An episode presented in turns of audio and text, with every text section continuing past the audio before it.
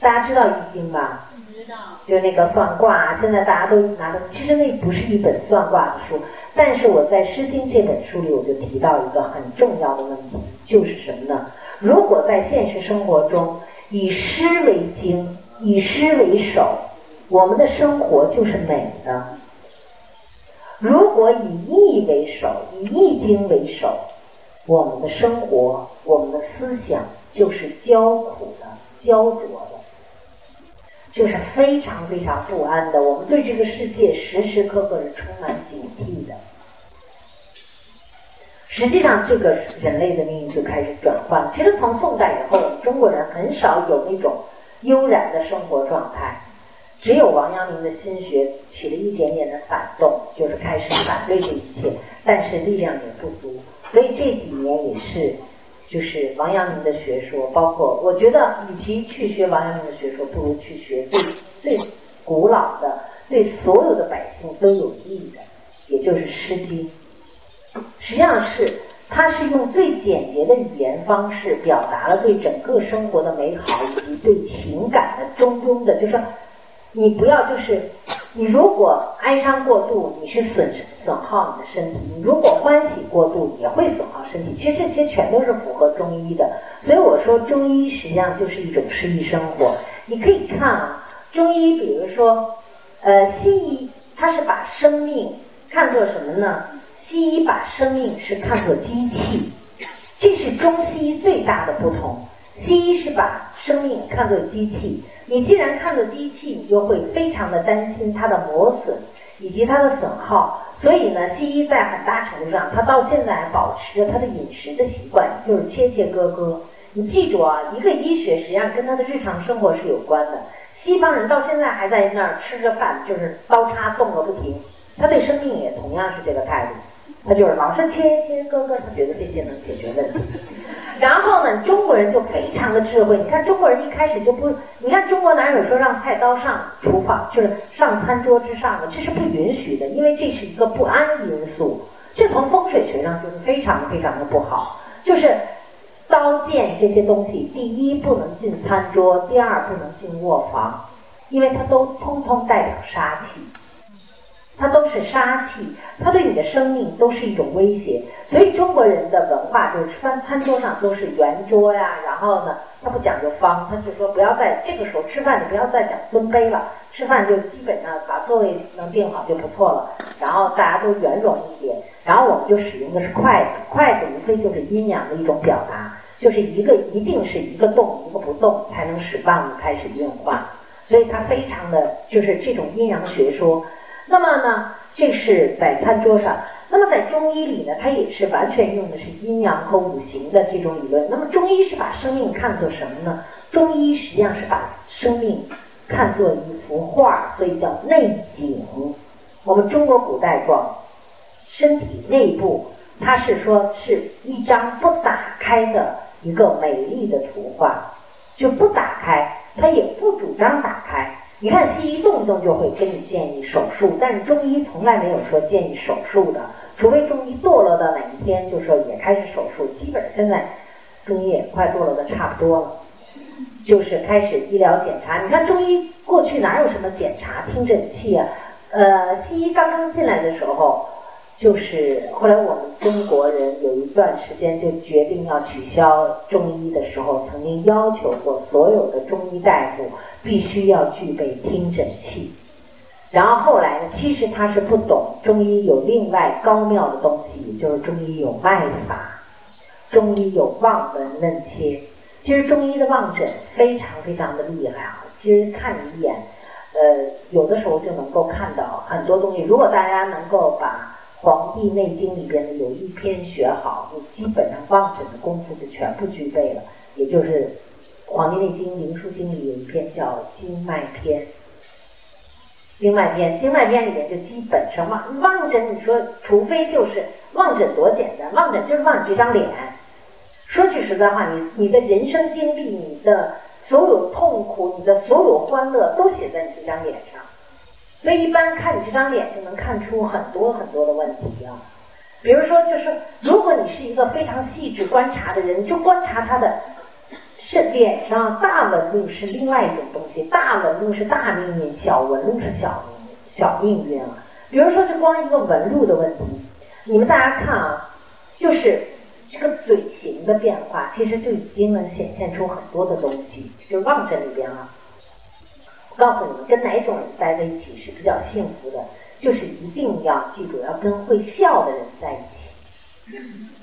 所有的女孩子，如果你不会笑，你在人生中当中你会吃很大很大的亏。如果就是，假如你什么活都干了，但是你不会笑，所有人都不感恩你。你就记住啊，所以你会觉得生生命很失败。就是你一方面特别要强，觉得我什么都会干；一方面你永远得不到赞扬，因为你不会笑。而一个会笑的女人，可能什么都没干，就因为会笑，大家都喜欢。他可能什么都不会干，所以你看这个笑和不笑，这都很大。但是有人说，说了我装笑可以不可以？不可以。为什么？因为笑在脸上真的是一种很真诚的表达。比如说，你看他的细小的纹路，就看这儿就可以。这儿你看啊，人的嘴角，如果她是一个爱笑的女人，她的嘴角实际上是往上挑的。但如果她是一个愁苦的女人，她这里一定有一些细纹是往下走。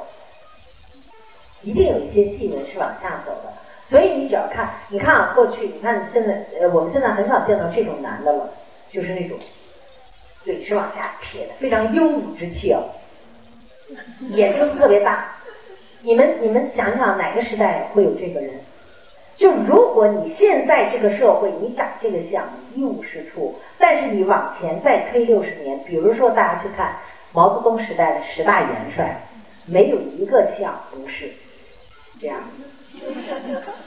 通通都是铁嘴的，都是杀气十足的。但是和平年代，你如果长一个这个相，就很吃亏，就没人理你，你知道吗？就是你傲什么傲，你杀什么杀，有什么可杀的？所以大家要清楚，就是在生活当中，就是中医里他非常强调，就这个望闻问切啊，比如说切脉，如果你要是。拉脉的技术非常高呢。现在中医院校其实我觉得特别可怜啊。为什么中医？实际上全世界现在都令人担忧的，一个是西医令人担忧。西医令人担忧什么呢？就是，但是大家因为对西医这方面资讯缺乏无知，所以呢也没有办法。你有病了，你如果你没学过中医的话，你有病了，你真的是走投无路。所以你当然还是首选西医。但是首选西医的话，其实西医现在对自己的状况，你知道吗？什么人最害怕吗？就是西医大夫，某一个西医大夫，如果他得了，他很容易得某某科的病，比如肝癌科的大夫很容易得肝癌的病症。但他一旦得了以后，你知道，他比病人还恐慌，因为他知道结果会是什么样。病人有时候不知道，病人有时候可能会被骗，说啊没问题，这样怎么怎么样。所以呢，这个实际上是西医现在的一个特别大的困境，但中医也有中医的困境啊。比如说，中医现在基本的脉法全都是，基本上全都快丢掉了，而且老师也不会教这个脉法了。所以，其实呢，我们中医对生命的态度，实际上是通过抚摸，我觉得非常温暖啊。我觉得大家一定要多多少少，作为中国人，我们多多少少都要学一点中医啊，因为中医是表达孝道的一个最好的方式。古代张仲景就曾经说过，说上可以疗君亲。之饥，下可以救贫贱之恶，中可以保身长全。什么意思呢？就是说我上对父母啊、兄长啊，还有恩师啊，我都可以有所帮助；对下，我对贫贱的人也可以有帮助，对自己也可以有帮助。可是我们怎么帮助自己呢？就是我们自己一定要清楚，其实医理非常非常的大道至简啊，在中医里大道至简，而且它在我们，它实际上，呃。现在西医真的是很惊讶于中医的，就包括我们这两天吃饭，大家都在谈这个拔罐的事儿。就是这次奥运会啊，火了拔罐了。但是呢，火了拔罐，其实这拔罐这件事，我在这稍微插一句啊，我跟你大家说，拔罐这件事非常有趣啊。第一，他会告诉你一件事，就是说，哪怕是这些运动员吧。哪怕是天天锻炼的人也会有毛病，你们想过没有？对不对？哪怕是天天锻炼的人，他也会有毛病。而且呢，你像他游泳运动员，他经常的会出现，尤其像咱们广东，就这屋子里就这么冷，然后空调房把你的皮毛全部被冰。你知道吗？然后你出去了以后，你就会觉得很难受，因为什么呀？如果南方它外边是干燥的，你不会难受，你汗能马上出来；但它是湿的，它把你的皮毛还是糊住的，所以你出不去的话，你才会难受。如果最闷的那几天，你就甚至就有可能恶心呕吐，就是完全是里边五脏的问题。所以呢，你像拔罐，它是可以把皮毛宣开一些，但是大家一定要清楚。如果你里边里边，你像运动员，他可以拔罐，他里边还算是足吧。但如果你是一个很虚的人，就里边已经很虚了，或者是里边你吃了大量的寒凉的人，然后你经常的长口疮、经常的上火的人，实际上是根本不适合你拔罐。拔罐只会使你越来越。大家一定要记住啊，不是说拔罐适应于每个人，扎针也一样，扎针和拔罐实际上都对病人的要求都应该是病人相对的还是强壮才可以拔罐和扎针。中国文化里边，中医里边认为真正的补法只有两个，一个就是什么？一个就是按摩，按摩还不能用机器给你没事在那捣鼓，一定是手，因为手上全连着经脉。手实际上是人最灵敏的一个，就是最灵敏的一个工具，所以它是有经脉的，它给你按摩才会有效。那么同时你要知道，这个每个人身上的气息也是不同的，所以你按摩你还得找年轻力壮美貌者。真的，你不能找一丑八怪给你在那咣咣摁，然后那个什么。实际上这个这里边也是蛮讲究的啊。然后呢，一个是按摩是大补法，而且还不能按的你青一块紫一块，青一块紫一块也是重调元气法。为什么这么讲呢？因为只要他给你这一块揉青了、揉紫了，实际上就是什么呀？你看你这个青和紫，你不用涂药你也能好。为什么？谁知道？为什么你身上出现了青紫，不用涂药也能好？大家想一想，为什么？就是因为你这个地方，比如说你这儿撞了一个包，然后你的身体、你的生命，你知道你的身体、你的生命有多么聪聪明吗？他就知道你的身体这儿有了一块淤血，然后你的生命的气血就全都会汇聚到这儿来，然后试图把这块淤血消掉。所以实际上你这个时候的气血全都被调到这儿了。所以说是这也叫重调元气法。因为身体是需要平均分配的，如果你这儿青紫一块儿，是要多夺元气。我们的生命，大家千万要记住，我们的生命比我们的智慧高得多得多。所以现在所有的西医，包括所有的这个中医里边，也有一些问题，其实都试图。我们现在的生命有一个特别大的问题了，都在被过度干预和过度治疗。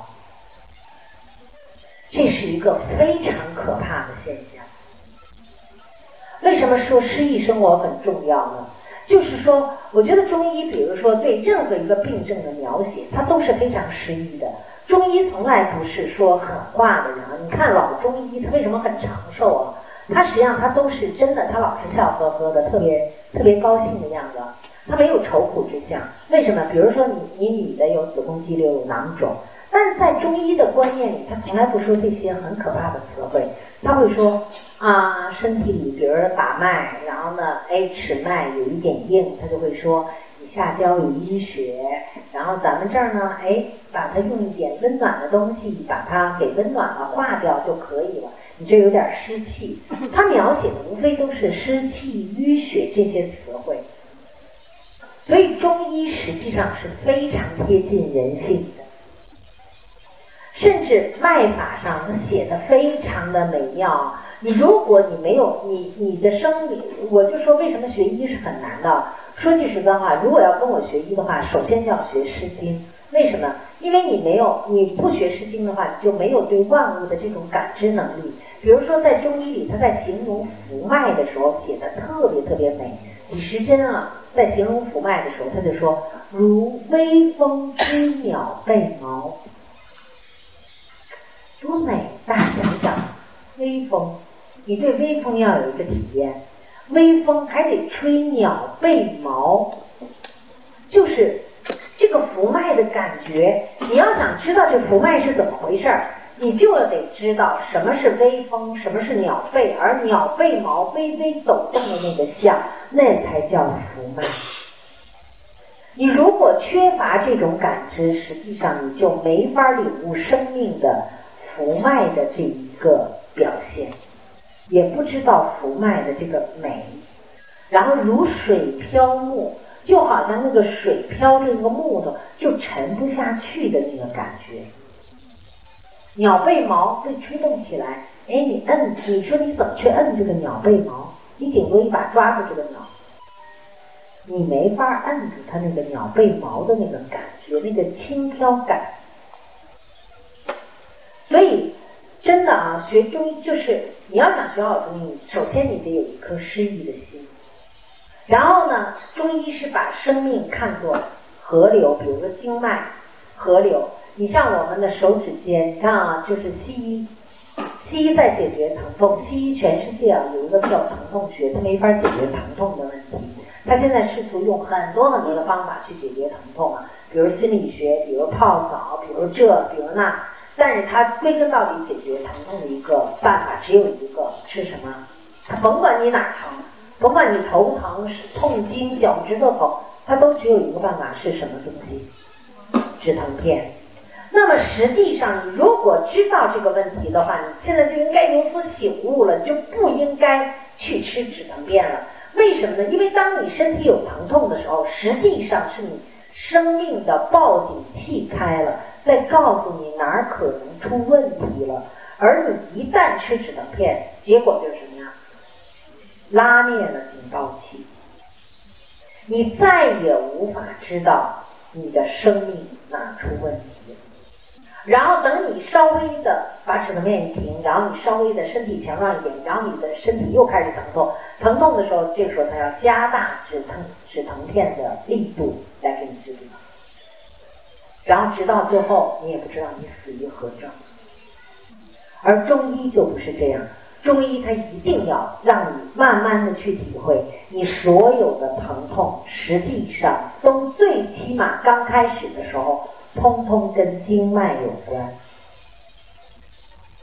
就是疼痛有可能变成你生命的一个能量，认知生命的一次机会，所以这是多重要啊！大家记住啊，比如说你的疼痛，我我我原先曾经说过，比如说就是光是一个头痛，光是一个头痛，比如说你只要你去跟医生去讲说我头痛，医生就只能给你开启止疼片。但你如果找到一个好中医，他有可能问你哪儿疼，比如说头疼的问题，就是大家现在跟着我比划一遍以后，你就知道你你的所有的问题啊。比如说你这个手，你这个手抵住下边的眉棱骨，你这个就是手的下缘，你抵住眉棱骨，拇指自然张开，这个区域的所有头痛，通通跟什么有关？大家记住，就这个区域。只要你这个包括你的眉棱骨头这个区域胃经，就是胃经的疼头痛，就这个区域就是胃经疼痛。那么解决的办法很简单，像这种头痛基本上会伴随恶心。好，那你如果找到好医生，就一个办法就可以，你用筷子稍微捅一下嗓子眼，吐出来了就好。吐完以后喝点温水，绝对这个头痛前额痛就解了，包括眉棱骨。因为它就是胃，它的根儿就是胃经，它是胃经的毛病啊。好，两侧疼痛，两侧包括太阳穴疼痛，这个包括太阳穴疼痛，大家就跟我比划一下就行。这就是中医经脉之美啊，它就是诗意生活。你就这么比划一下，两边一块比划，就是这中指，你比在外眼角，包括你外眼角糜烂，其实你的外眼角糜烂也是跟这个胆经有关的。就外眼角，然后就这么。往上这么一撇，就这一块儿，你现在两手夹住这两边这一块儿，全是胆经痛，全是胆经的问题，就是胆火上来的问题，包括太阳穴疼痛。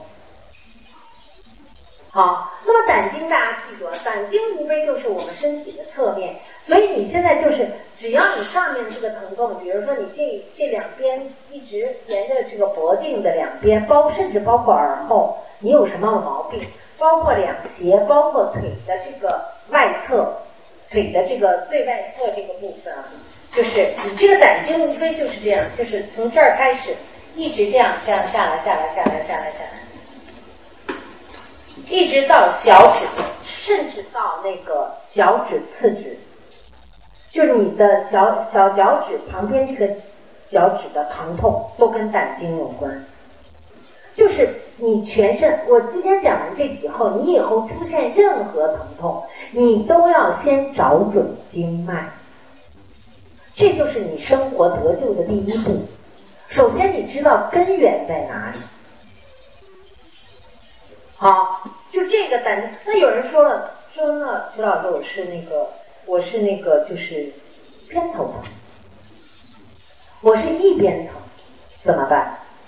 一边疼，大家一定要清楚。中医还有一个理论，比如说左肝右肺，大家记住，左边偏头痛，左边偏头痛经常跟哪种有关系呢？就是月经后，月经女女子月经期后会出现左边偏头痛，这个基本上跟血虚有关。就左边偏头痛跟血虚有关，这种人偏瘦，睡眠不好，容易惊醒，然后呢？还容易什么呢？就是夜里头，就是站着吧想不清楚事儿，一躺全明白，就躺在那儿就就就想清楚了。然后呢，夜里不睡觉就开始一件事儿一件事儿。所以这种人特别喜欢半夜打电话，一件一件一件一件。然后呢，右边偏头痛，右边偏头痛属于肺气不降，这种人基本上在睡眠上是另外一种场景。就是经常的多梦，多梦到哪种情形呢？就多梦到可以就是做连续剧的梦，就是他根本就肺气降不下来，这是右边偏头痛的一个问题。所以大家就清楚，你如果这个时候你能找对一个好医生，他一定会帮你的忙。就是左边偏头痛解决血虚的问题，右边偏头痛解决这个肺气不降的问题，那就 OK 了。其实治疼痛在中医里根本要不了几味药，非常非常简单。底下有我的学员，他们都清楚啊，就是药用药其实特别特别简单，根本用不着。你们现在去医院啊，其实还有一个判断好医生和坏医生的方法，我告诉你特别简单。就如果给给你开三十味以上的药，开一大包，你就基本别吃，他根本没思路。你就记住这一点啊。真正的药方，中国古代的经方，短小精悍，两三味、五六味、七八味足矣，而且就是明确我到底要解决哪个问题，非常非常明确。所以我我我我给大家的建议是什么？我我建议大家真的要要提高警惕，就是什么？你们大家一定要记住一点，这个世界啊，大家记住，现在医学外面的医学，我不说别的，它现在已经完全变成了市场。全世界现在都在靠医学赚钱，不断的发明新药，就是不断的维持这个医药市场，而且就不断的赚着钱。几乎人类所有的辛苦，最后都要被医药公司赚走。然后中医呢，现在是不争气，没有人认真好好去学习，所以呢，中医是自取灭亡。西医是不断的就是，但是他也有些人医学精神，他已经违背了原始的医学精神啊，去救人。所以大家一定要清楚，这个世界首先要明白的一点，这个世界已经没有人爱我们了。我们必须要做的只有一件事：自救。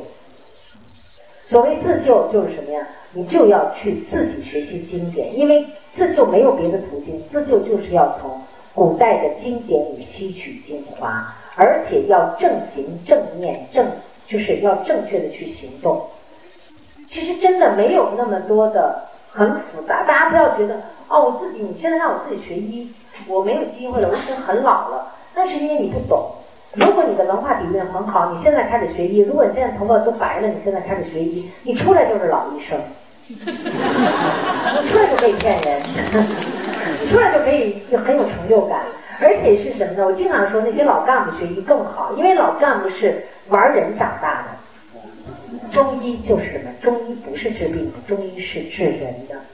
其实，在很大程度上，看你一个人就够了，看你的人性就够了。就说，我现在就告诉你，如果学会了中医，你将来一定会明白一点：你什么样的人性得什么病。其实，所有的病都跟我们人性相关。所以，这也是我这几年为什么下那么大的功夫去写《生命沉思录》，去写《诗经》，越古老越美好。其实《诗经》里就已经告诉你如何应该去生活，就是我们如何去过一个最美好的夫妻生活。其实这里边，大家就已经告诉你，《诗经》里面就已经告诉你，婚姻就是命运啊，爱情可以是另外一回事儿，但婚姻一定是命运，婚姻一定是天定，就告诉你这一点。你不信？你就是有人说，那王宝宝这个婚姻也是天定，对，他就该放，就是该此一劫，就是你没智慧，你没智慧，你活的你就要这样，你最后你就得有此。所以在《诗经》里把一些东西，就是你一定要守住你情感中，你不用去过多的，你你大家现在咱们大家都太相信别人说的了，我们恰恰忘了什么是生活本身的东西。生活本身就是平庸，我们不要要求孩子就是非得有，你自己都没成就，你凭什么要求孩子有成就？我觉得这是不对的。什么叫成就？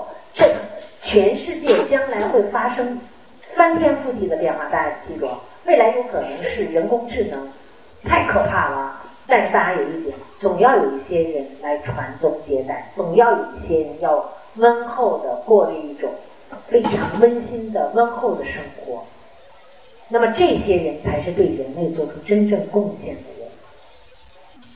所以我特别希望大家，就是在我们当下的生活里，我们要培养一点诗意，也就是人和人的差别，其实在很大程度上，如果你有诗意的话，真的，我我现在跟大家讲。你如果天天想的是宇宙的事儿，天天想人类未来的事儿，你真不生病。因为什么？那事儿太大，你生不了病。越纠结于细，纠结于人与人越贴近的这些东西，人越生病。所以，唯有诗意，才有远方。所以这是对我们生活非常非常重要的。我希望大家能够好好的体会我这句话。然后呢，这本诗这本诗经其实里边还有一个我的一个秘密。其实我最得意的是这本书里边的所有的画儿、插画是我自己画的。然后这真的，我觉得其实什么，就是每天晚上我不会画画，我没有老师啊，根本就没有学过，从小。